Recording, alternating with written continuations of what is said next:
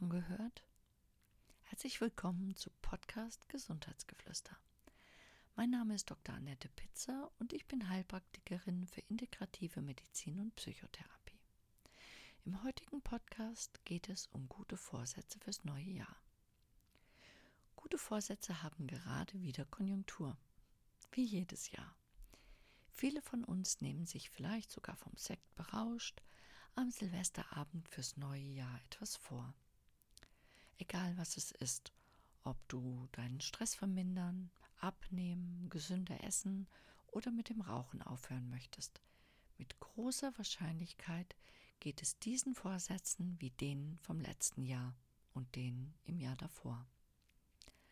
Du willst dieses Mal unbedingt deine guten Vorsätze einhalten, aber wie kann dir das gelingen?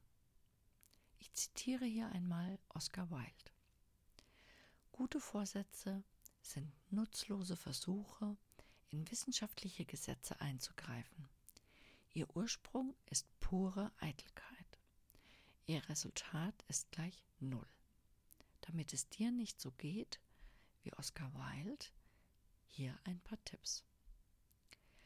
Neujahrsvorsätze sind schlecht. Warum? weil sie nicht funktionieren. Und das liegt daran, dass es nur unverbindliche Wort- oder Gedankenhülsen sind. Was kann dir denn im schlimmsten Fall passieren, wenn du es auch in diesem Jahr nicht schaffst? Genau nichts. Du fasst einen Vorsatz fürs neue Jahr und dein innerer Schweinehund lächelt und ist milde gestimmt. Wenn du deinen Vorsatz fasst, denn er weiß, in den allermeisten Fällen hat er die Macht die Macht, es zu verhindern. Er sitzt im Unterbewusstsein und bestimmt den Großteil deines Handelns. Er ist bequem und hasst Veränderung. Wie sowas verändern, was doch läuft?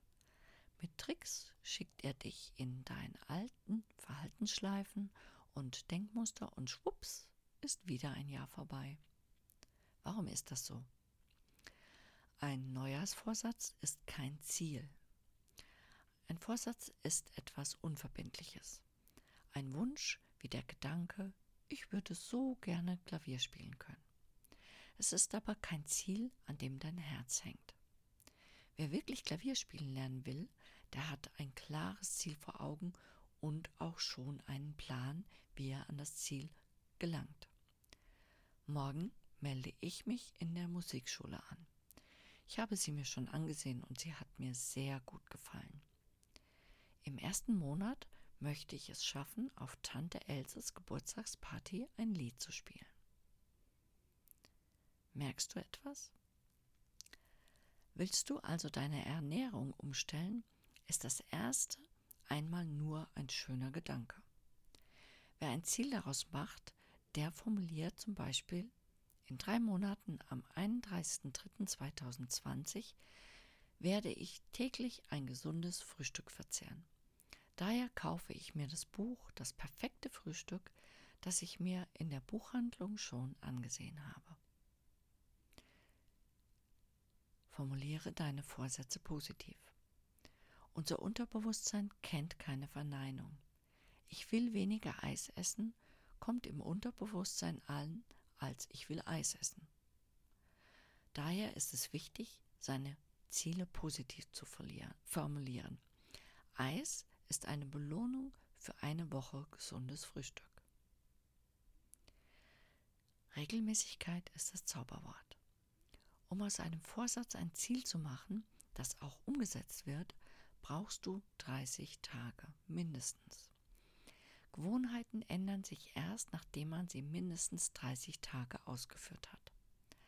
Also bleibe mindestens 30 Tage dabei, dir ein gesundes Frühstück zuzubereiten das größte Problem. Du willst es gar nicht wirklich. Klar wäre es schön, Klavier spielen zu können, aber du willst keine Noten lernen, du willst nicht täglich üben, du willst sofort virtuos sein, das geht aber nicht. Frage dich also, warum will ich das, was ich mir als Vorsatz setze? Weil alle das machen? Weil es hip ist? Weil? Wenn du kein Typ bist, der frühstückt, dann ist das kein Ziel für dich.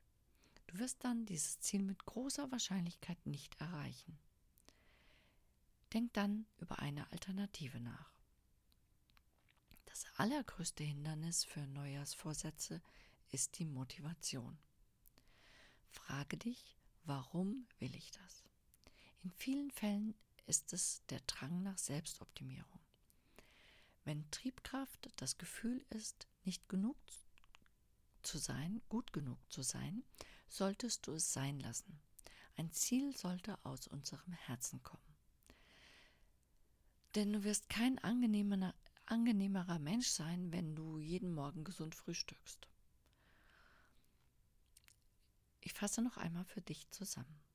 Wenn du dir ein Ziel für 2020 setzen möchtest, das du wirklich erreichen kannst, dann hinterfrage deine Motivation.